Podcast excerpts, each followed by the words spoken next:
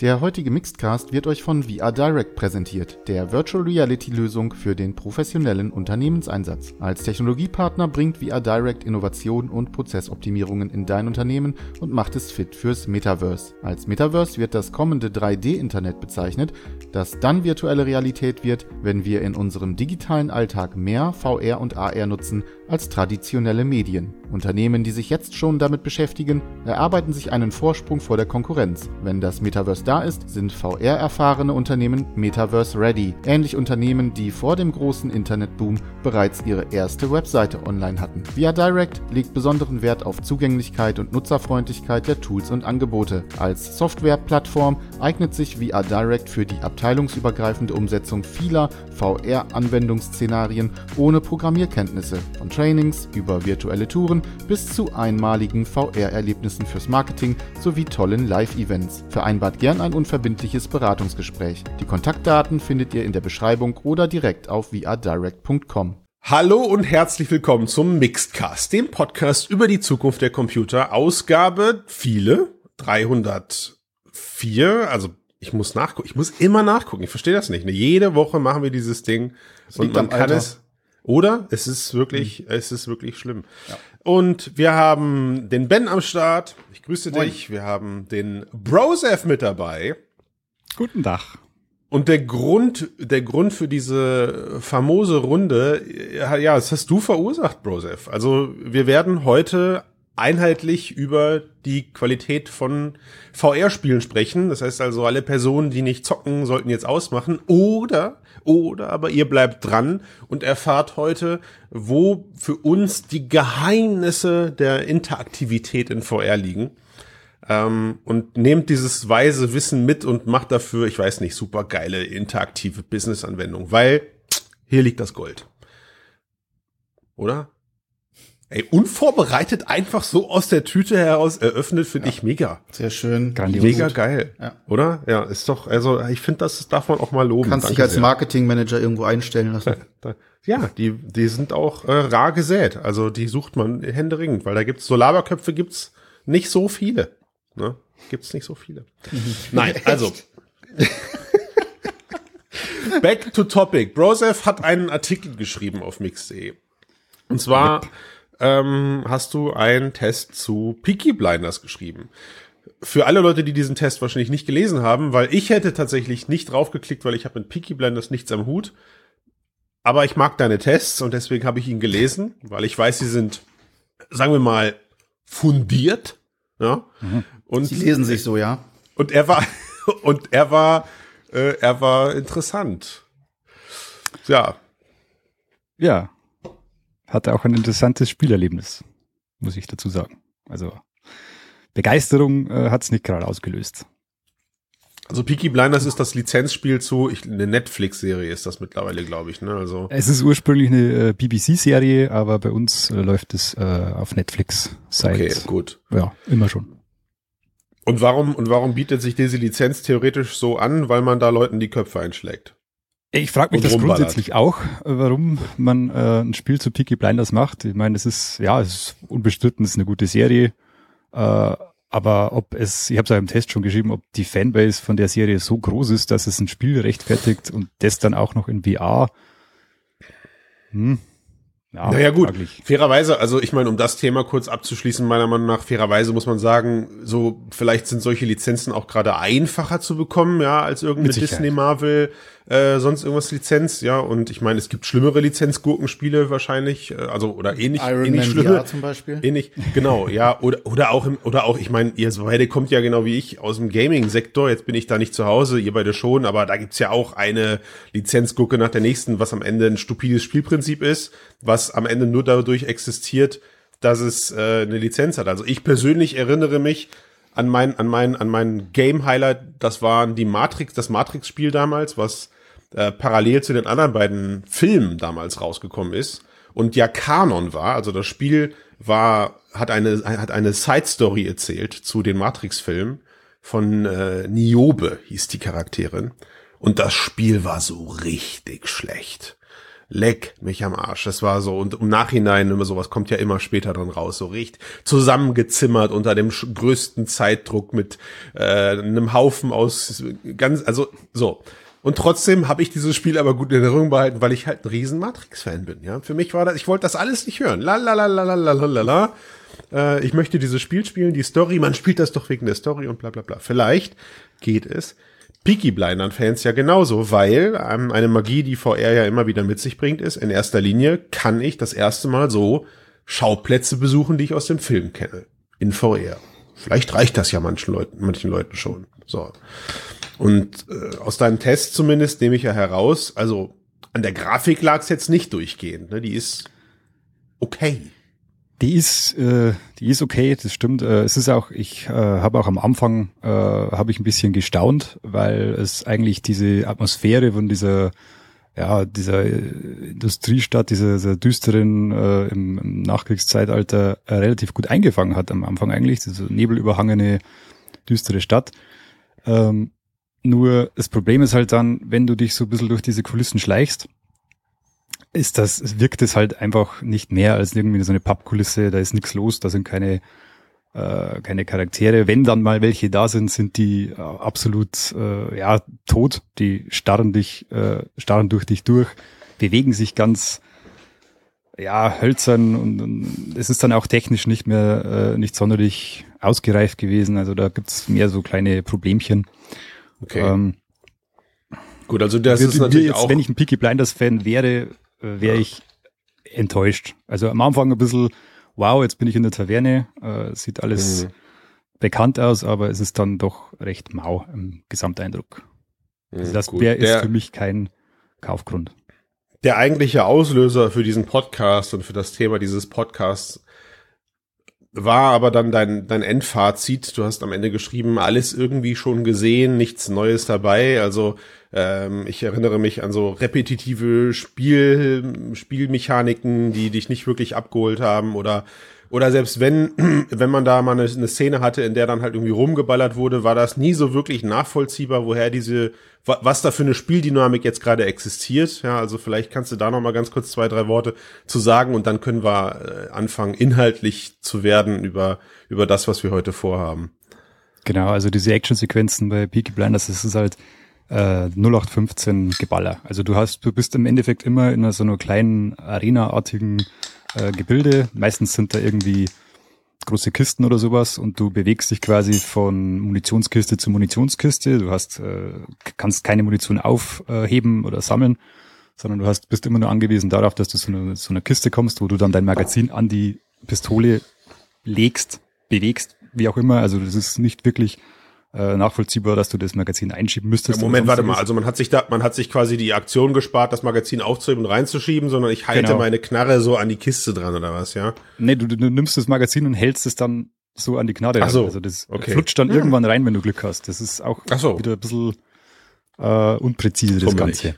Mhm, okay. Äh, genau, fummelig ist, ist äh, da ist alles fummelig, das ist richtig, das mhm. ist genau das richtige Wort. Und dann bist du halt an diesen Stellen, wo diese Munitionskiste ist und dann äh, hast du vor dir meistens links, rechts, vorne, äh, wenn du auf einer mittleren Ebene bist, nach unten oder oben, äh, so Spots, wo immer wieder so dumpfe KI, äh, ja, Gangster daherkommen, die die immer gleichen Bewegungen machen, die sich, die einfach nur darauf warten, bis sie abgeknallt werden. Also das ist ganz stumpfes äh, Rail-Shooter hm. aus den 90ern. Also ganz ideenloses ganz, ganz, Gameplay mit technischen genau. Schwächen hast du es genannt. Genau. So ist es. Und äh, Rätseldesign haben wir dann auch das gleiche Problem. Ist quasi nicht vorhanden. Also du, du, du musst bestimmte Dinge finden und die stolperst du automatisch drüber, wenn du im Levelschlauch von A nach B läufst. Das ist hm. ja ermüdend einfach.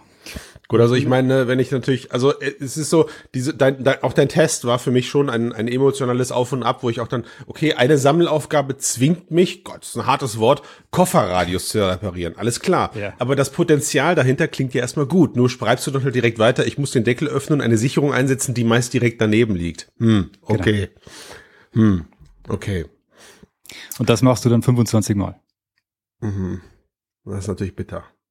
Find, Arbeitsbeschaffungsmaßnahme. Halt so, ähm, ja, genau. Eine Frage, was mich, was mich hier in dem Zusammenhang interessiert, ähm, gerade bei solchen Spielen, die, sage ich mal, vielleicht auch technisch nicht unbedingt ähm, glänzen, gibt es da die Möglichkeit, dass es dann eben halt vom Story, von der Story her, von der, von der Atmosphäre, von den Charakteren her leben? Wie ist das dort? Hilft dir, also das, das hilft dem Spiel auch nicht viel weiter. Die Charaktere sind eher flach. Äh, sie wirken einfach fehl, also sie, sie wirken nicht. Sie haben keine, kein, kein Charisma, was auch immer. Äh, die einzigen beiden, die ein bisschen herausstechen, sind eben die Shelby-Brüder, weil die sind auch von den Originalschauspielern gesprochen. Da kommt ein bisschen mehr rüber. Äh, Tom Shelby siehst du aber fast nie. Der hat eine, eine Szene, das ist auch sehr äh, direkt am Anfang. Da wirkt das Spiel dann auch auf dich und du hast das Gefühl, hey, hier könnte was, in, äh, könnte was Spannendes entstehen lässt dich dann aber eigentlich ganz schnell also fallen. Also eigentlich, also sie verballern so ein bisschen den komplett, das ja. komplette Pulver direkt am Anfang mit der geilen Bar und sie holen dich da in genau. so eine Stimmung rein, wo du denkst, alles klar, Leute, es kann losgehen. Das klingt ja, das fängt ja richtig gut an, ne? Und äh, kommen mhm. direkt mit den Charakteren um die Ecke und so. Okay, also wie gesagt, du hast, du hast deinen Test unter anderem auch damit auf, mit, mit, mit dem, mit dem Satz eben aufgehört. Ja, ich kann in VR tatsächlich Schranktüren öffnen, Kurbeln drehen und Gläser anheben, anstatt nur einen Knopf zu drücken gucken, also im Vergleich zu äh, Flat Games. Und dann kommt dieser Satz, aber beeindruckt das heute noch jemanden? Mich jedenfalls nicht. Und da habe ich gesagt, Junge, es ist Zeit für einen Podcast, weil ich fühle das. Und das Interessante ist, was du gerade beschreibst. Ich könnte, Achtung, Triggeralarm, ich könnte vieles davon nehmen und eins zu eins auf Horizon ziehen. Oh Gott. okay, jetzt, jetzt hast du mich. Na los, schieß los. Nein, nein. Mal, mal gucken, ob das einfach nur Provokation ist oder ob da irgendwas dahinter Ja, auch. Steht. Es ist, es ist Unterhaltung für unsere Hörer und Hörerinnen mhm. und es ist Provokation, um den Ben auch mal, äh, um den Ben auch mal aufzuwerten. Nein, aber pass auf. Also was ja, was ja so, puh, was ja so interessant an der ganzen Sache gerade ist, was wir sind einfach schon mittlerweile ziemlich lange dabei, ja leider. So, ich würde manchmal gern mein Gehirn löschen und würde mich einfach mal, einfach mal freuen, wenn ich so einen Titel spiele. Aber auch mir ist es einfach passiert, und deswegen, und deswegen, wie gesagt, fand ich diesen Peaky Blinders Test so interessant, ähm, weil ich mir überlegt hatte, hm, wie, wie sähe ein Horizon-Test von Steiner aus, ja? Und es ist einfach so. Ich mache dieses Spiel an und klar, es ist grafisch die absolute Oberbombe, ja? Also man denkt sich natürlich, okay, wow, geil, es, jetzt geht's los, ne? Und es hat eine für mich, für mich sehr wertvolle Lizenz. Ich liebe das Horizon-Universum und das die erste Möglichkeit zu besitzen, dieses Universum A aus der Ich-Perspektive zu betreten und B ähm, auch mal eine, eine Side-Story zu erleben, ähm, ist ziemlich interessant. Und für alle Leute, die jetzt vielleicht Angst haben, dass ich spoiler, nein, lasst uns mal von mir aus nur bis zu dem ersten Teil sprechen, wo man dann Aloy trifft, was recht früh ist. Es ist, ich würde sagen, die erste Spielstunde ähm, ist das der Fall. Also ne, keine Sorge, keine, keine Angst und vielleicht bis zu den ersten, bis, bis zum ersten Arena-Kampf so um den Dreh, dann spoilern wir auch nichts weg. Aber gefühlt ist es auch, also es ist, pass auf, ich, ich ziehe die Parallelen es wird am Anfang ziemlich viel Pulver verschossen, nur mit dieser Bootsfahrt. So, diese Bootsfahrt, die du da bei Horizon machst, ist für mich gefühlt so die Messe-Demo, die es noch ins Spiel geschafft hat. Ja, äh, da kommen wahllos einfach alle Tiere auf dich zugerannt. Du denkst dir, wow, krass, was geht denn hier ab, ey? Da kommt der Langhals und hier kommen die Viecher und hier kommen. Und danach im Spiel krieg, siehst du diese Viecher nur noch homöopathisch. Ja, so dann, da, von, von, da, da ist von diesem Leben. Eins von diesem, okay, touché.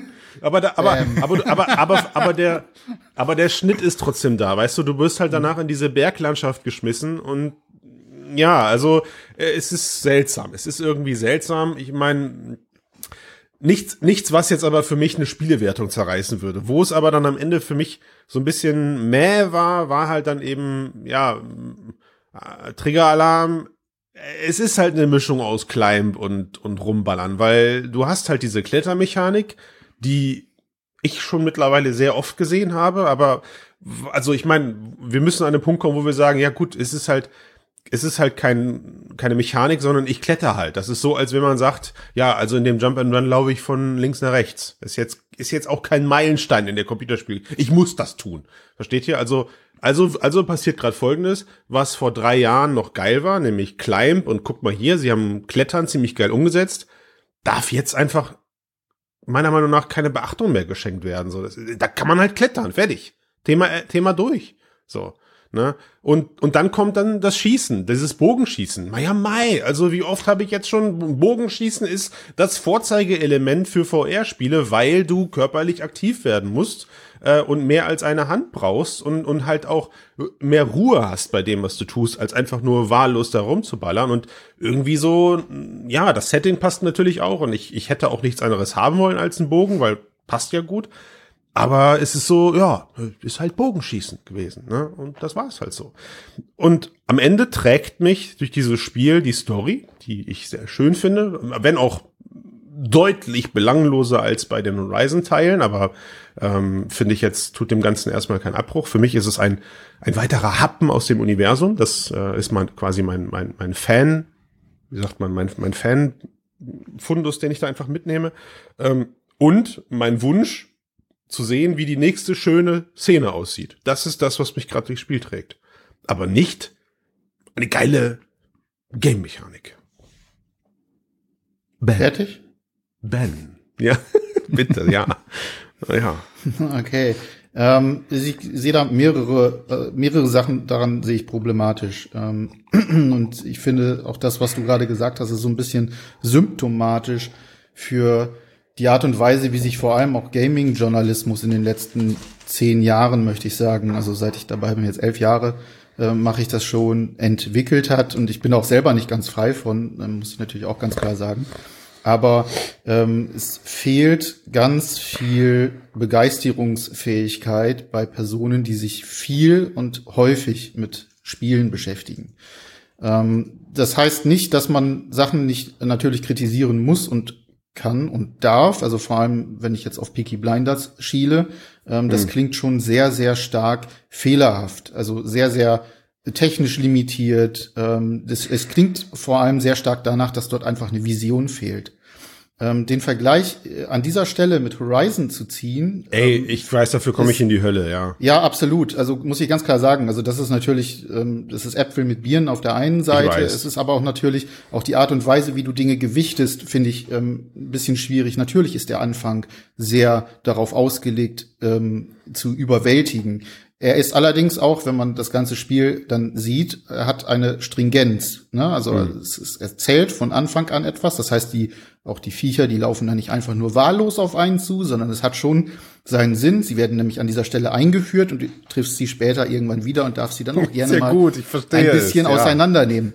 Ähm, äh, was die Interakt, also was die einzelnen Sachen angeht, also wie auf, auf Mix haben wir so eine, eine, eine gewisse Regel, was VR-Spiele angeht, die wir covern können. Das hat auf der einen Seite natürlich viel mit Ressourcen und Zeit zu tun. Also es braucht viel Zeit, ein Spiel zu spielen, darüber ein Review zu schreiben. Das heißt, wir können längst nicht alle VR-Spiele, die uns angetragen werden oder die wir selber sehen im Store mhm. oder sonst irgendwo reviewen. Mhm. Warum nicht? Ähm, also wie gesagt, die zeitlichen Sachen sind natürlich ganz klar. Und dann haben wir uns einfach die eine Regel gesetzt und haben gesagt, so welche Spiele ähm, auf welche Spiele investieren wir unsere Zeit? Das eine ist natürlich klar, wenn es eine ordentliche Marke ist, die dahinter steht.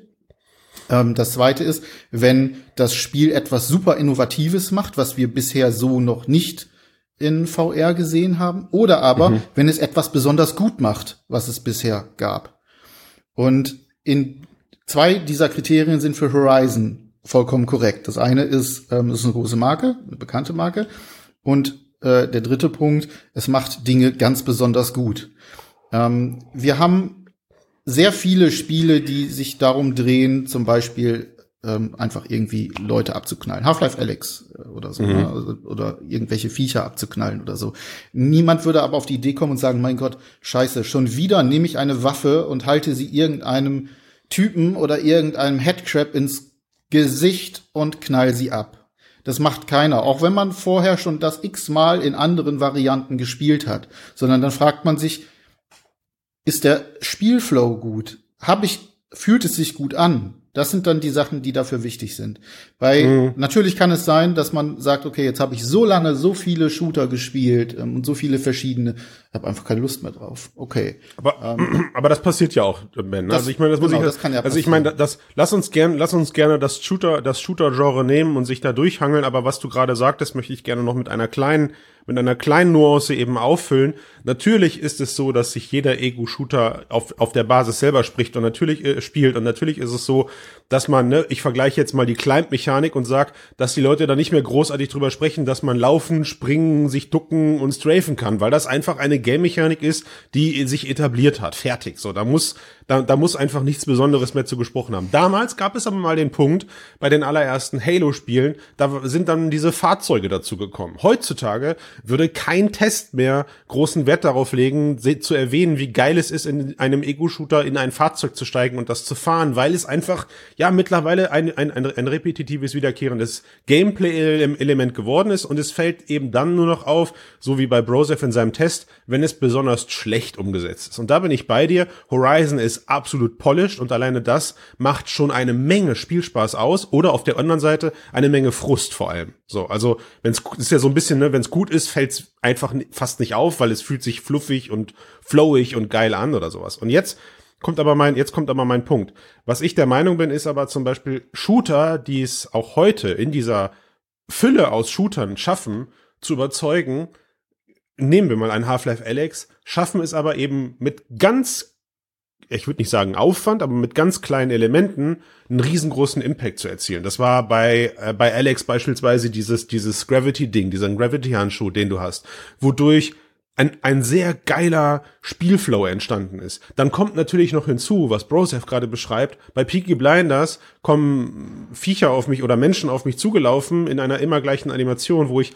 keinen wirklichen ähm, kein, keine wirkliche Strategie brauche, während ich bei Alex automatisch dazu gezwungen werde, wenn ich in einen Raum reinkomme, den Raum zu checken und sehe, alles klar, um die und die muss ich mich gleich kümmern. Das da ist schneller bei mir als alle anderen, weil, oder wenn das vor mir steht, explodiert das, dieses Monster, und deswegen löst das besonders viel Schaden aus. Und ach verdammt, es gibt auch noch Headcrabs, die greifen mich als erstes an. Ich kümmere mich erstmal mit meiner Handknarre um die Headcrabs, weil da brauche ich, da brauche ich jetzt keine, ähm, Gewehrmunition für verbrauchen oder sowas. Und das ist das, was den Spielspaß am Ende ausmacht, ja. Natürlich ziehe ich am Ende Waffen und Baller, aber es ist ja die, die Herausforderung dahinter, die eben auch so Spaß macht, die aber so herausfordernd sein muss, dass sie für mich als Mensch noch tragbar ist und nicht frustrieren wird. Oder aber die Herausforderung ist so so repetitiv und so selten und so so gering, so unerwähnenswert, ja, dass es sich am Ende so anfühlt wie bei Brosef. Ich habe da halt meine Knarre und dann schieße ich auf den und auf den und ich weiß gleich genau, der bleibt an der Stelle stehen, weil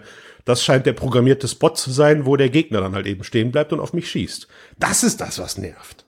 Das ist das, was was was negativ auffällt. Ich sehe halt auch äh, der große Unterschied zwischen Spielen wie Peaky Blinders und Half-Life Alyx oder Horizon ist glaube ich, auch die Herangehensweise. Peaky Blinders kommt mir wirklich so vor, als hätte man äh, in der Konzeptionsphase gedacht, was funktioniert auf Flat und was funktioniert auf VR und dann einfach das stumpf übertragen im, im, auf der absoluten Basislinie. Äh, Half-Life Alyx oder Horizon äh, nehmen diese äh, geht zwar von derselben Basis aus, fügt dem aber dann elementare äh, neue Elemente hinzu, die dann auch wirklich äh, das VR-Erlebnis verbessern. Und bei Peaky Blinders habe ich eben äh, habe ich ein stumpfes Action-Adventure äh, mit, mit einfachsten Mechaniken, einfach nur, da ist die, die Idee des Spiels ist einfach, der, der, der Selling Point ist, du bist im Spiel. Mhm. Das ist für mich aber nicht ausschlaggebend, dass das dann auch Spaß macht, weil nur weil ich im Spiel bin, kann ich mich trotzdem unfassbar langweilen, weil die Mechaniken nicht funktionieren. Oder, oder nichts bei Horizon am Ende, ne? Mhm. Bitte? Oder, oder halt nichts passiert im Spiel selber. Oder also, nichts passiert, ja, genau. Ja. Und, und Klar, bei äh, Horizon VR-Spiele funktio funktionieren eben am, am, besten, wenn sie entweder von Grund auf für VR gedacht sind oder einen besonderen mhm. Kniff in bestehende gute Spielmechaniken einbauen. Und das macht halt Peaky Blinders und so viele andere äh, äh Action-Adventures in VR eben gar nicht. Die Und das möchte ich festhalten, zu Ende. Brosef. Diesen, diesen Satz möchte ich gerne fest, diesen besonderen Kniff, den möchte ich gerne festhalten, weil das, ich finde, das kannst du genauso gut auf Flat Games beziehen. Also das sind die Spiele, von denen man etwas hört, ja. Entweder entweder sie sind absolut umfangreich und absolut, ich habe es nicht gespielt, aber nehmen wir mal das Harry Potter Spiel als aktuelles Beispiel. Ich glaube nicht, dass da ultimativ viele Elemente drinne sind, die das, die das, die das Spielgenre neu erfinden, aber die Kombination und die Art und Weise, wie es umgesetzt wurde, scheint ja sehr stimmig zu sein und auch den Leuten sehr viel Spaß zu machen, auch sich in dieser Welt zu bewegen. Okay, ne, man hat eine lebendige Welt. Also es ist immer so eine, so eine Säulenwertung, aus der man da spricht. Und jetzt gehen wir wieder zurück zu VR, wo ich sage, okay, wir haben wir haben zwei Sachen gerade, die passieren. Wir haben zum einen Leute wie uns und Leute wie unsere Leserschaft, die schon sehr lange wahrscheinlich dabei sind. Und jetzt kommt aber mit der, mit der PSVR 2 so, so unsere Hoffnung eine große neue Crowd an VR-Spielenden dazu, die ja mit Sicherheit ähm, erstmal den Kopf weggeblasen bekommen bei solchen Spielen wie Horizon, was ja absolut korrekt ist. Wir Du und ich, Broseph, der Ben nicht, der Ben ist einfach zu begeistern, aber du und ich, wir erkennen wiederkehrende Elemente und sagen, mh, hm, der, der Arena-Kampf, der Arena-Kampf zum Beispiel war so ein Moment, wo ich dachte so, ah, eigentlich nice, eigentlich geil, wie sie schnelles, wie diese, wie sie dieses schnelle Gameplay, was man von Horizon kennt, doch irgendwie ganz geschickt versucht haben, in VR zu transportieren, weil das war meine größte Frage. Wie kriegen sie diese hochdynamischen Kämpfe aus dem Flat Game plötzlich nach VR transportiert. So. Trotzdem ist für mich halt, aber da bin ich dann vielleicht auch einfach zu hart Nerd. Trotzdem ist für mich natürlich in der Beigeschmack geblieben, wo ich gemerkt habe, ja, die Viecher sind jetzt aber auch nicht so agil wie am Ende im, im, im Flat-Spiel. Aber egal, blenden wir das mal gerade kurz aus. Worauf ich hinaus wollte ist, worüber ich mit euch sprechen wollte, wie kriegen wir jetzt diese ganzen kleinen oder welche Spiele und welche Kniffe sind das in Zukunft, die uns überzeugen? So, worauf haben wir Bock? Ja, und, und, und, und was, was bedeutet das auch für die ganzen Studios draußen, was da jetzt zu leisten ist? Weil ich glaube, die Kurve an repetitiven Spielelementen, die geht schnell nach unten für die Leute. Die werden schnell feststellen, schießen, ballern, Dinge schmeißen. Hm. Das war's jetzt für VR? Da geht doch noch was. Ich weiß nicht, ähm, ich glaube, wir sind nicht der Benchmark. Äh, für, für, für gute Spiele. Wir sind ähm, sehr, äh, wir kommen sehr aus der Nische. Wir arbeiten sehr viel mit Virtual Reality. Wir haben unsere sehr vor, oder sagen wir auch viel natürlich aus Erfahrung, mhm. ähm, gewonnenen Einstellungen und Überzeugungen. Aber, und das ist genau der Punkt, ähm, Virtual Reality ist noch lange, lange, lange nicht so weit verbreitet, dass es auch nur ansatzweise dem, was zum Beispiel Flat Gaming ausmacht, ähm, geschweige denn Mobile Gaming, auch noch irgendwie ähm, das Wasser reichen kann. Ähm, mhm. Die, äh, das heißt, die Leute, die jetzt mit der PlayStation VR 2 erstmals die Möglichkeit haben, Konsolen VR auf einem Level zu erleben, was wir schon kennen ähm, von PC VR, was wir kennen, wenn wir die Quest, wenn wir Quest Streaming über PC machen oder teilweise auch von Quest spielen, ähm, die äh, das ist, das ist eine ganz neue Erfahrung und damit werden erst komplette Neulinge in VR geholt. Wenn wir mhm. jetzt sagen, okay, ähm, so ein hoch ähm, produziertes Spiel wie Horizon, naja, mein Gott, geklettert haben wir schon, mit dem Bogen haben wir schon geschossen, äh, Feinde äh, haben wir schon gesehen in diesen verschiedenen Größen, wobei ich mich gerade an kein Spiel erinnern kann, wo die so beeindruckend umgesetzt sind. Und mhm. ähm, diese Rätsel sind jetzt auch nicht unbedingt alle so super schwierig. Und natürlich, was ich auch sehr gerne lese übrigens und jedes Mal grinsen muss, ähm, vor allem in der, in der Hardcore-VR-Bubble, mein Gott, ich kann ja nicht alles aufheben. Mein Gott, ich kann ja nicht alles anschauen. Ich kann ja nicht alles mhm. drehen und jeden Stein, unter jeden Stein gucken, um darunter ja, okay, vielleicht irgendeine 3D-Möhre zu finden. Ähm, das, das sind, glaube ich, nicht die, das ist nicht die Messlatte. Wir, wir messen sehr häufig an sehr, sehr hohen Maßstäben, die zum Beispiel gesetzt wurden mit Half-Life Alyx, was Interaktion angeht. Aber das macht ein gutes VR-Spiel grundsätzlich erstmal gar nicht aus, wenn ich alles anfassen kann. Sondern es geht, glaube ich, viel mehr darum, und auch die Länge zum Beispiel, ne, die auch sehr häufig kritisiert wird, die auch sehr häufig von, von, von Videospieljournalisten ähm, kritisiert du, wird. Du meinst die allgemeine Spiellänge jetzt? Die allgemeine Spiellänge, ja. also dass ein ja. Spiel beispielsweise nur zwei Stunden lang ist. Das ist bei Moss mhm. zum Beispiel unfassbar häufig kritisiert worden. Bei mhm, eins okay. und zwei. Und das ist kein Kriterium.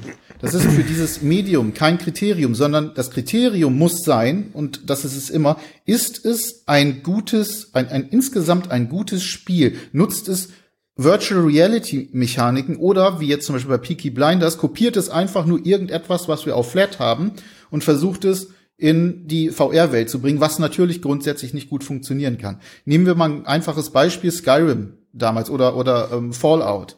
Ähm, mhm. ich, ich mag beide Spiele grundsätzlich, aber im Prinzip hat Bethesda nichts anderes gemacht, als die Flat-Spiele zu sehen, äh, zu nehmen, sie in, eine, in, in, in VR rein zu portieren mit einem ganz, ganz, mit dem gleichen gruseligen ähm, Menü und dann darauf mhm. zu warten und zu hoffen, und das hat ja auch funktioniert, dass viele, viele, viele Mods daraus ein geiles Spiel machen.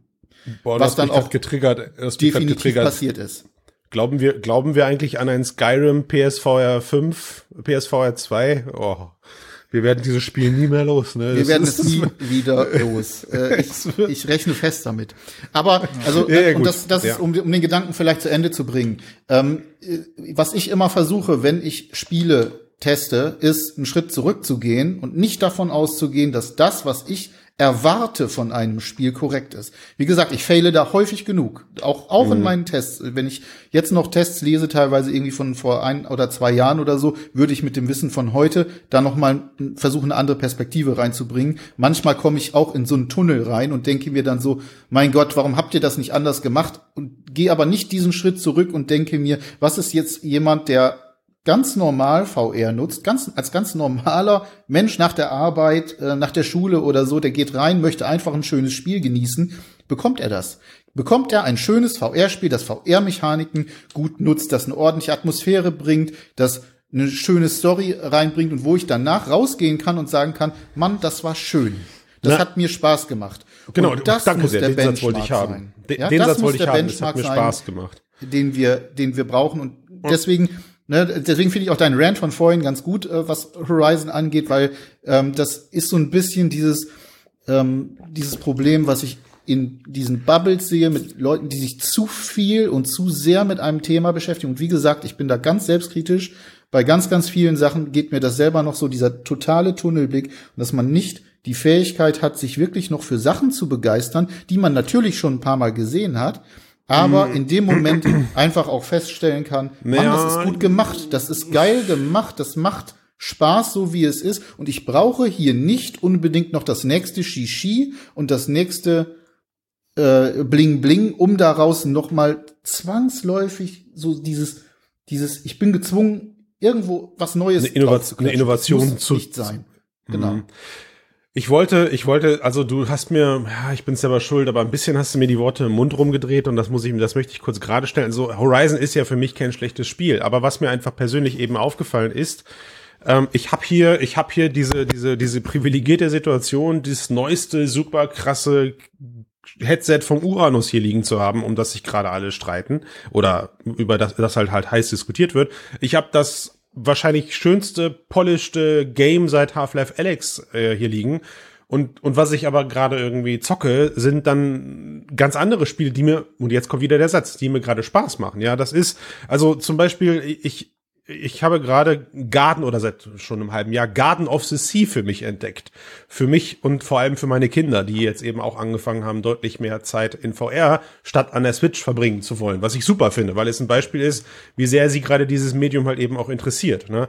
Und, und dieses Spiel funktioniert in einer völlig knuddeligen, rudimentären äh, Low-Poly-Grafik, ja, äh, bei der ich, bei der ich aber eine sehr große, ruhige Interaktionsdichte habe. So ein bisschen, ich weiß nicht, ob jemand von euch mal Animal Crossing oder so gespielt hat, aber im Prinzip ist es, ist es das in VR. Ich habe meine Insel, da kann ich meine Blumen pflücken, da kann ich Dinge zu anderen Dingen kombinieren. Ich habe äh, Sachen, die ich, ja, warte, Ben, warte, ich habe Dinge, die ich sammeln kann und dieses, und diese, diese Freizügigkeit, die dieses Spiel mir gibt, das ist das, was mir gerade Spaß macht. Ja, ich mache dieses Ding an und dann denke ich mir, alles klar, jetzt suchst du mal alle Sachen zusammen, um dein Haus abzugraden. So, weil du hast, dich nervt das gerade, dass du nicht genug Slots, nicht, nicht genug Materialslots hast, bla bla bla bla bla. Also fängst du das an. So.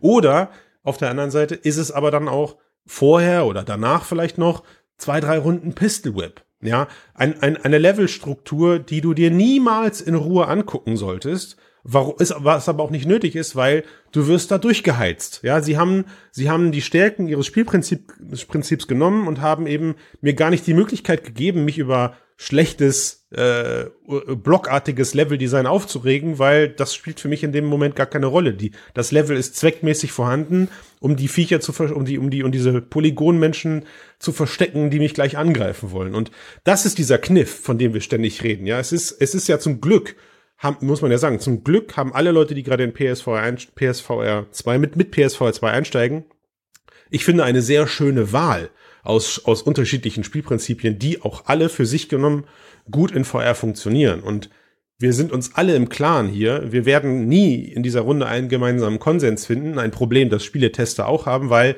jeder Geschmack ist am Ende unterschiedlich. Ja, nur, wie gesagt, und das war der Grund für mich, auch diesen Cast nochmal hier eben aufzuführen. Mir ist aufgefallen, wow, warum vergammelt Horizon gerade nach anderthalb Stunden Spielzeit bei mir auf der Kiste? Und warum, warum zieht mich das abends gerade nicht in, in, in, in, sich, in sich rein und, und, will, und will gespielt werden? Was ist da los? Und da fange ich halt drüber an nachzudenken, weil ich, weil ich halt für mich gemerkt habe, irgendwie alles schon gesehen. So. Ich kann mir auch vorstellen, dass das bei vielen, also Insgesamt habe ich so ein bisschen die Befürchtung, dass gerade bei äh, PSVR 2 Neueinsteigern äh, dieser Umstieg von, die ja, da wird ein ziemlich großer Prozentsatz dabei sein, die jetzt keine VR-Erfahrung haben oder eben halt aus dem Flat Gaming kommen und jetzt eine neue Erfahrung bei PS, äh, bei Virtual Reality Spielen suchen. Und wir haben ja beim Flat Gaming seit Jahren eine Entwicklung zu immer größer, immer weiter, immer mehr, immer toller. Mhm das findest du halt in VR so nicht. Und das müssen wir wahrscheinlich irgendwie mal äh, in die Köpfe bekommen, dass wir das auch nicht finden sollten. Weil das, was Ben vorher schon angesprochen hat, die, die Länge ist überhaupt nicht entscheidend. Es ist immer äh, die, die, das Erlebnis entscheidend. Und bei äh, Spielen wie Horizon zum Beispiel hast du eigentlich schon im Vergleich zu anderen dieses größer, dieses mehr, dieses, dieses, natürlich. dieses beeindruckende Element. Ja. Da kommt aber gleichzeitig auch was äh, äh, dazu und das ist, äh, das, das Ding ist anstrengend. Mhm. Diese Reizüberflutung, diese ständige Bewegung, das äh, ja. kann auch dazu führen, dass viele, also viele sind arbeitstätig, haben einen stressigen Tag, wollen auf Nacht noch, äh, abends noch ein bisschen daddeln. Mhm. Bogenschießen, klettern, äh, schwierig, äh, strengt halt noch mehr an. Und deshalb äh, kann ich mir vorstellen, dass äh, das ist vielleicht auch mit ein Grund, dass zum Beispiel, weiß ich nicht, Kajak oder sowas äh, gerade mhm. ein bisschen mehr durch die Decke geht, weil das einfach so ein bisschen dieses ruhigere, dieses, dieses äh, schönes, äh, schöne Kulisse und so und ein bisschen hab weniger ich, hab ich Bewegung. Habe ich mir auch gekauft, habe ich 40 Minuten gespielt und dachte mir, alles klar, das ist mir dann eine Nummer zu ruhig, weil da kannst du nix machen außer rumpaddeln. Ja? ja. Also grafisch natürlich absolut beeindruckend, aber mhm. ähm, ja, das ja, war's du dann. Du sprichst auch. einen sehr guten Punkt an, ähm, Josef, weil es ist genau der das, was sich ja auch gerade interessanterweise in den Charts zeigt. Ne? Also auf Platz eins äh, Kajak VR auf Platz drei Horizon, also ähm, scheint auch gut angenommen zu werden. Ähm, ist aber auch dabei, ne? ist ein bisschen das wie Sports der PSVR 2 gerade.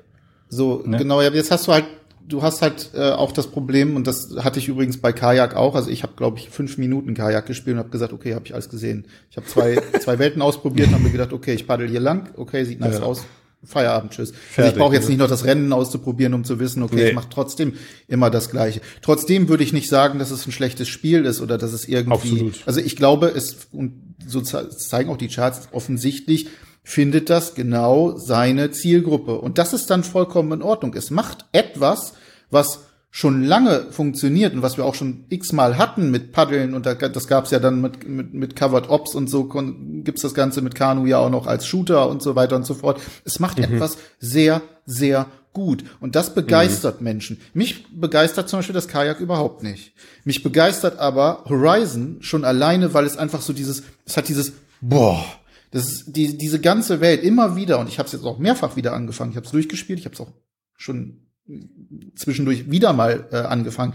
Es begeistert mich einfach aufgrund der Qualität der Umsetzung, aufgrund dieser Welt, die du in dieser Form nirgendwo anders aktuell in einem Spiel bekommst. Du bekommst diese, diese Weitsicht, diese, ja, wirklich sehr sehr farbenfrohe, sehr, sehr, sehr satte Welt, dieses, dieses, auch dieses Gefühl, sich wirklich in einer Welt zu befinden, bekommst du nirgendwo sonst. Selbst Half-Life Alyx, und es ist wirklich ein sehr, sehr, ich liebe es, ich finde es grandios, aber es hat nicht dieses, dieses gleiche Gefühl vom, von, von einer, von einer, vom Eintauchen in eine Spielwelt, wie man sie sich, wie man sie vom Flat Gaming her kennt. Wenn ich im Flat Gaming ein Horizon Call of the Mountain oder so anschmeiße und ich danach in ähm, Call äh, ähm, in Call of the Mountain reingehe, dann bin ich in dieser Welt. Dann bin ich, das ist exakt das, was ich erwarten würde.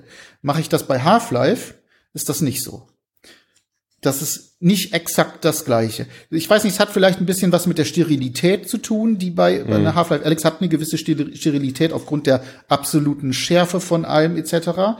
Ähm, wirkt auch immer noch ganz grandios, aber für mich ist, ist der, ist der Level der Immersion durch das Worldbuilding bei Horizon noch einen Zacken besser gewesen. Und das ist das, was mich so ein bisschen, also was mich vor allem sehr, sehr stark begeistert. Natürlich, ne, wir reden wieder über die Mechaniken, ähm, die sind nicht neu oder ähnliches. Ne? Also und natürlich kann ich auch jeden verstehen, der sagt, mein Gott, ähm, ich hätte jetzt gerne komplette freie Kämpfe gegen da irgendwie so ein, so ein äh, Robotyrannosaurus, auch wenn ich nicht genau wüsste, wie man das umsetzen müsste. Und da muss aber dann wieder, und das ist, glaube ich, das Wichtige, da muss der Klick im Kopf entstehen und man muss sich überlegen, wenn da jetzt neue VR-Spieler hineinkommen in diese Welt und sie würden ein komplettes, freies mit Teleportation oder wahlweise auch freier Bewegung gegen so einen gegen so einen Robo kämpfen müssen, wie man es vielleicht aus dem Flat Game stellt. Die würden keine zwei Minuten mitmachen, die würden ausschalten, die würden das Spiel nie wieder anfassen. Ist klar, natürlich, ist klar. Ne?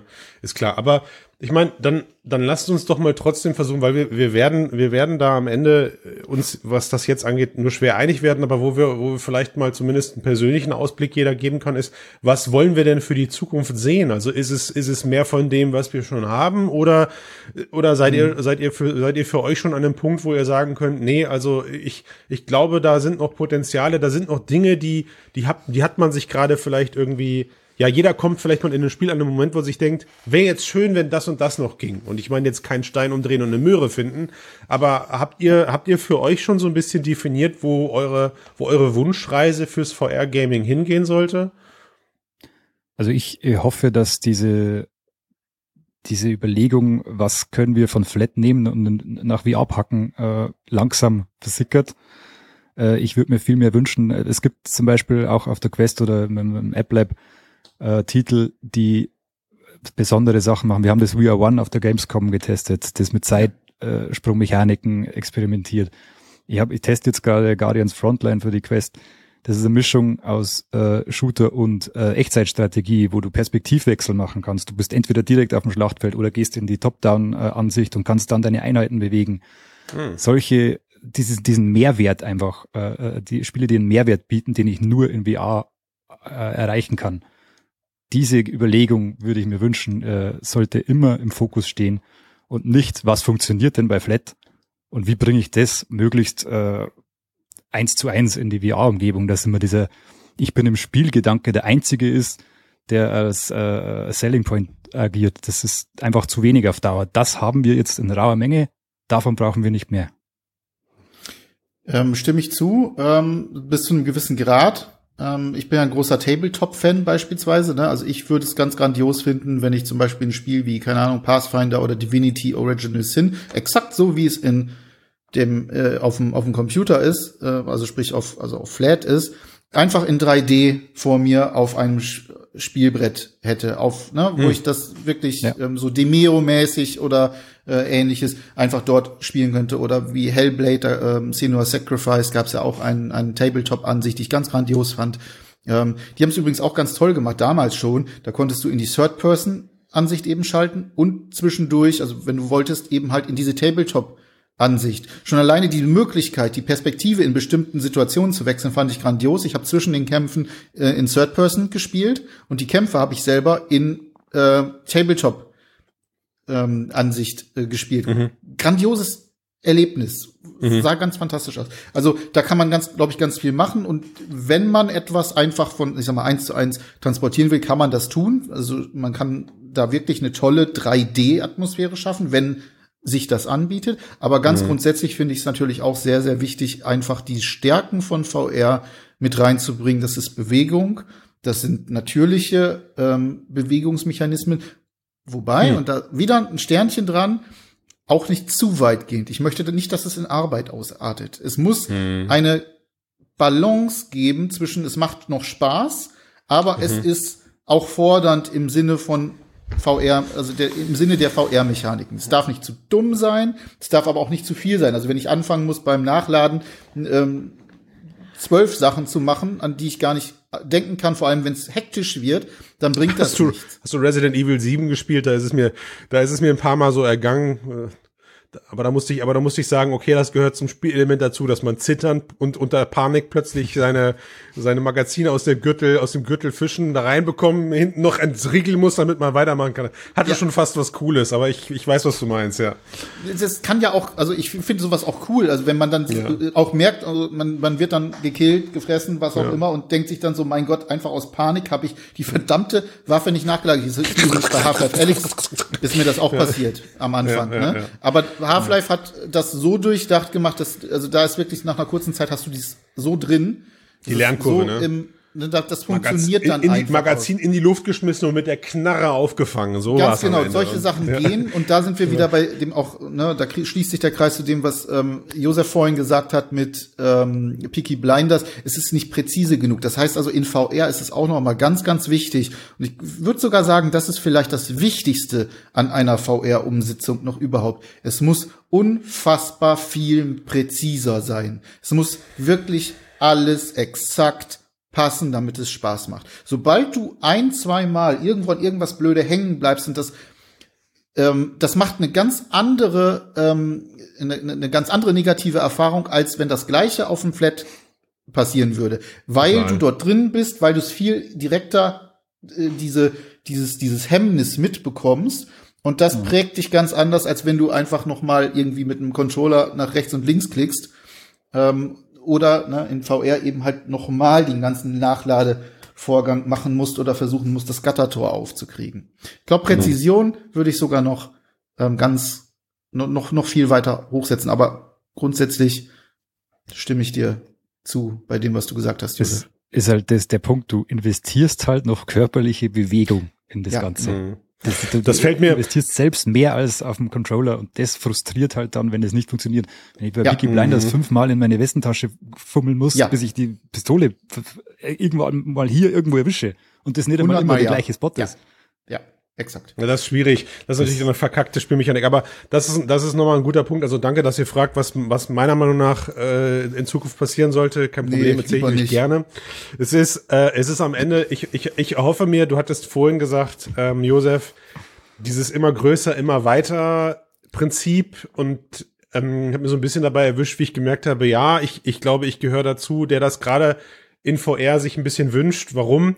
Weil wir jetzt mit PSVR 2 erstmals die Möglichkeit haben, solche großen, lebendigen Welten, wie wir sie bei Horizon eben gesehen haben, zu, zu betreten. Und ich gemerkt habe, wie, wie, wie sehr ich das vermisst habe, ja, als, als Quest-Heini der letzten Jahre und das letzte Mal wirklich Alex gespielt zu haben, wo ich mir dachte, okay, ähm, ich bin jetzt an einem Punkt, wo ich, glaube ich, für mich festgestellt habe, ab jetzt möchte ich gerne tiefer ins Spielgeschehen eingesaugt werden durch, durch eine glaubhaft dargestellte Welt, mit, mit einer, mit einer Interaktion mit den Charakteren, ja. Ich, ich, also ich komme jetzt langsam am Punkt, ich merke, okay, die, vor diesen Personen zu stehen, auch wenn sie bei mir irgendwie gefühlt alle zu klein erschienen. Ich weiß nicht, ob ich einfach für dieses Zeitalter, in dem es das Spiel groß gewachsen bin, vielleicht gehört das dazu, aber vor diesen Menschen in Horizon zu stehen und mit denen zu quatschen und diese, diese, also du hast das ja auch in deinem Test geschrieben, ähm, Ben, ne, die, diese Animation oder so, traumhaft.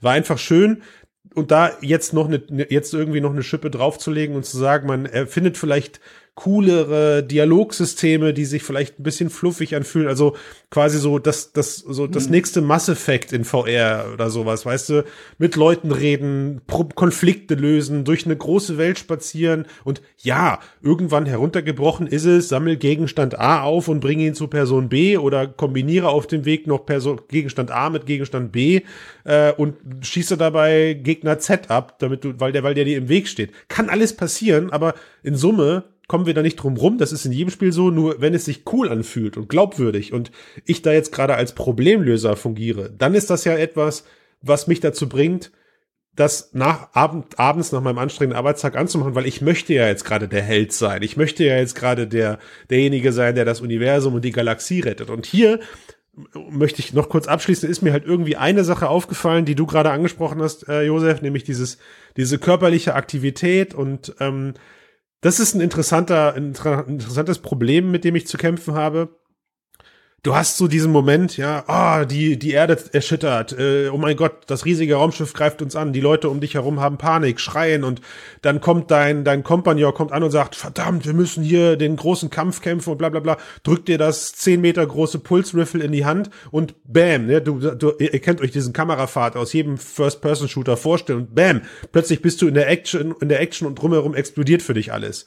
Ich habe für mich immer wieder festgestellt, das hat in Flat für mich kurioserweise einen höheren Immersionsgrad als in VR, weil in VR bin ich plötzlich dann die Tröte, die da steht mit dieser nicht nichts wiegenden zehn Meter großen, äh, weiß ich nicht, Metallbrecherwaffe. Und da, da hoffe ich einfach noch, dass es da Momente geben wird, wo ich mich mitziehen lasse, dass ich jetzt gerade der super agile, krasse Held bin, der mit seiner Powerrüstung durch eine Schlacht zieht äh, und nahezu unverwundbar, weil mit Steroiden aufgepumpt halt da jetzt die Aliens besiege oder sowas. Das, das ist eine, das ist irgendwie eine Sache, wo ich immer wieder feststelle, da hinkt's manchmal in VR. Mich jetzt, mich jetzt in die, mich jetzt als Christian, weil ich, es ist immer irgendwie ich als Christian, der dann in die Action geschmissen werde, weil, naja, ich bin halt nicht John Wick. So, und wenn ich, wenn ich es nicht schaffe, mit Dual Welding links und rechts alles abzuknallen, was auf mich zuläuft, dann sterbe ich halt recht schnell. Ich empfehle und, ähm, ähm, eine Runde Superhot, dann äh, kann ich. Also Super Superhot ist das ist das super Beispiel dafür, wie wie wie geil diese dezente Spielmechanik funktioniert, dich eben genauso zu fühlen wie John Wick. Aber wie mhm. haben sie das gelöst? Naja, durch ein sehr geiles Zeitlupenrätsel, ja. Aber natürlich, du, du stirbst viermal in einer Szene und das ist auch okay so, weil du kommst schnell wieder rein, du bist tot, schnell wieder rein und irgendwann kommt der Moment, wo du dich so geil fühlst, weil du dieses Puzzle gelöst hast, dass du den Aschenbecher nach links, die, die, die Vase nach rechts, dann weißt du schon von rechts kommt, von links kommt jetzt die Waffe auf dich zugeflogen, weil der Aschenbecher hat deinen Kontrahenten getroffen. Also das ist ein geiler Moment, absolut, Ben. Ja. Und, und, den hätte ich jetzt halt gerne, das ist es. Ich glaube, das ist es. Diesen, diese, diese Kurve, ja, auf, in, in Alex am Anfang zu verkacken und nicht zu wissen, wie schnell man nachlädt und zu spüren, wie man nach zwei Stunden aber zum absoluten Oberheld in dieser Welt geworden ist und die Magazine aus der Luft fangen kann. Und das gleiche eben mit John Wick. Dieses Gefühl möchte ich in VR haben, weil wenn es dann mal da ist, ist es umso stärker als in Flat dann ist es umso stärker, wenn es denn dann da ist. Ich glaube nicht, dass das möglich ist, weil wenn du dieses Erlebnis haben wohl äh, erreichst, dann bist du körperlich in der Lage, diese Sachen zu tätigen. Und wenn du dir jetzt vorstellst, du stehst in einem Raum mit acht äh, Menschen, die dich angreifen, wie du da reagieren sollst, dass du das äh, in Echtzeit überlebst. Ich weiß ja nicht, Josef, wie du, ich weiß ja nicht, Josef, wie du tickst, aber wenn, wenn ich, also ich weiß ja nicht, Josef, wenn du, wie du, wie du tickst, aber wenn ich GTA gespielt habe, habe ich danach gedacht, alles klar, ich überfall die nächste Bank. Läuft bei mir. ja, weil du da nein, Knöpfe Quatsch. hast.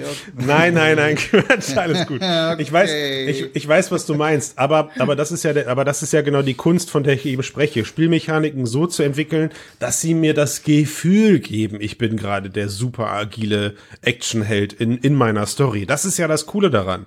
Und das ist in VR meiner Meinung nach eben ungleich schwerer als am, als am PC, weil am PC kann ich einfach in die Haut des Master Chiefs schlüpfen und springe zehn Meter hoch durch die Luft, ohne dass mir, ohne dass mir irgendwas passiert oder sowas, oder hangel mich von einem Sternzerstörer durch das, durch den Weltraum zu dem nächsten, ja.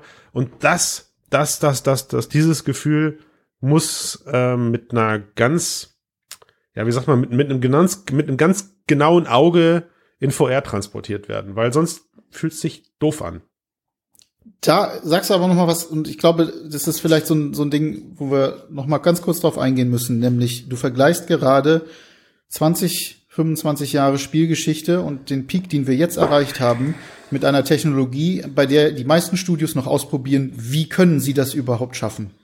Und na, wir sind klar, dadurch, dass wir uns den Gesichtscomputer vor die Nase schnallen und dann teilweise ja. auch solche Erlebnisse haben wie Half-Life Alex oder Horizon, sind wir schon in gewisser Weise verwöhnt und sind dann sehr schnell dazu bereit, etwas mit einem Mass Effect 3 oder einer Mass Effect 3 äh, einer Trilogie zu vergleichen und zu sagen, ja, aber da hatte ich das, da hatte ich das, da konnte ich das, mhm. da habe ich mich so und so gefühlt. Und ich glaube, diesen diesen, diesen Weg, den müssen wir VR noch eine ganze Weile ähm, zugestehen, dass die, ähm, dass die Studios noch erstmal lernen müssen, genau das, was auch Josef gesagt hatte, nicht einfach nur Flat zu kopieren, sondern die neuen Möglichkeiten, ein neues Medium für sich zu erfinden und dann eben genau das, was du gerade gesagt hast, eben immer diese diese überzeugende Umsetzung zu schaffen, dass ich mich in jeder Sekunde eines Spiels auch so fühle, wie es vielleicht von der Story oder von der Umgebung äh, vorgegeben ist. Da glaube ich, und da möchte ich den, den, den Kreis zu dem schließen, was ich am Anfang kritisiert habe, dass nämlich sehr viele ähm, Gaming-Journalistinnen und Journalisten äh, eben diese Differenzierung nicht mehr hinbekommen und nicht mehr sagen können, wo stehe ich hier eigentlich, mit welcher Technologie und wie muss ich das gegeneinander gewichten. Ich kann nicht hingehen und kann sagen, ich vergleiche ein Witcher 3 mit äh, Horizon oder ähnlichen äh, hm. Geschichten, weil das einfach nicht zueinander passt, weder von der Geschichte noch von der Technologie. Und ich muss immer schauen, was soll eine Software, was soll ein Spiel, was soll eine App jetzt aktuell in in Verbindung mit der Hardware und den Möglichkeiten, die dort gegeben sind, bewirken und macht es das in diesem Moment gut. Und dann können wir hingehen natürlich und sagen, okay, und in die Zukunft, und da bin ich wieder ganz bei dir, ne, ich wünsche mir natürlich exakt diese ganzen Welten und all diese Dinge und größer, schöner, weiter. Und ich finde es grandios, dass wir auch über solche Sachen wie Horizon gesehen haben, dass sowas immer mehr möglich wird und dass die, auch die Studios sich immer mehr in diese Richtung entwickeln. Aber ich glaube, das wird noch Zeit brauchen, bis auch wir alte VR Nerds und Veteranen äh, immer wieder sagen, wow, wie schön ist das denn? Wie großartig, wie perfekt. Schönes Schlusswort. Ich bin gerührt. Ja. also du wirst deinem Namen, äh, den du dir heute hier bei uns in unserem Podcast-Tool gegeben hast, Ben, auf jeden Fall nicht gerecht. Also ich bin leider nicht dein Albtraum geworden. Du bist heute nicht ja. mein Albtraum. Nein, überhaupt okay. nicht. Ich, ich, ich arbeite an mir. Gut, also, dann zocken wir mal weiter fleißig. Ich, ich nehme den Cast auf jeden Fall zum Anlass, dass ich Horizon endlich mal beende, weil sonst kann ich mir ja gar nicht hier die Blöße geben, noch weiter solche Casts mit euch hier zu machen. Das ist ja schon ein Armutszeugnis, mich hier als Experte hinzustellen und diesen Titel nicht mal zu Ende gespielt zu haben, sondern mich stattdessen, ich habe dein, ich habe dein Schmunzeln gesehen, wenn mich stattdessen in das Garden of the Sea den Gärtnern hinzugeben. Ich spiele übrigens neuerdings wieder Autorennen, ne? also GT7, das ist mein Go-To Teil. Ja, ne? Aber gut. So, also so von das. daher. Ja. Gut. Ich bedanke mich für die Runde. Hat Spaß gemacht. Mhm. Und ähm, ja, Josef, bis zum nächsten zerreißenden Test, der, das muss man fairerweise sagen, der hoffentlich noch lange auf sich warten wird. Ja, hoffentlich. Ich bin jetzt wieder bereit für Gutes. Da haben wir, dann am Ende, da haben wir am Ende alle mehr von. Je weniger du hier im Cast bist, sozusagen. Das ist, ist vielleicht nicht die beste Verabschiedung. Ja, geht so. Ja. Danke sehr. Ciao zusammen. Ciao, ciao. Servus.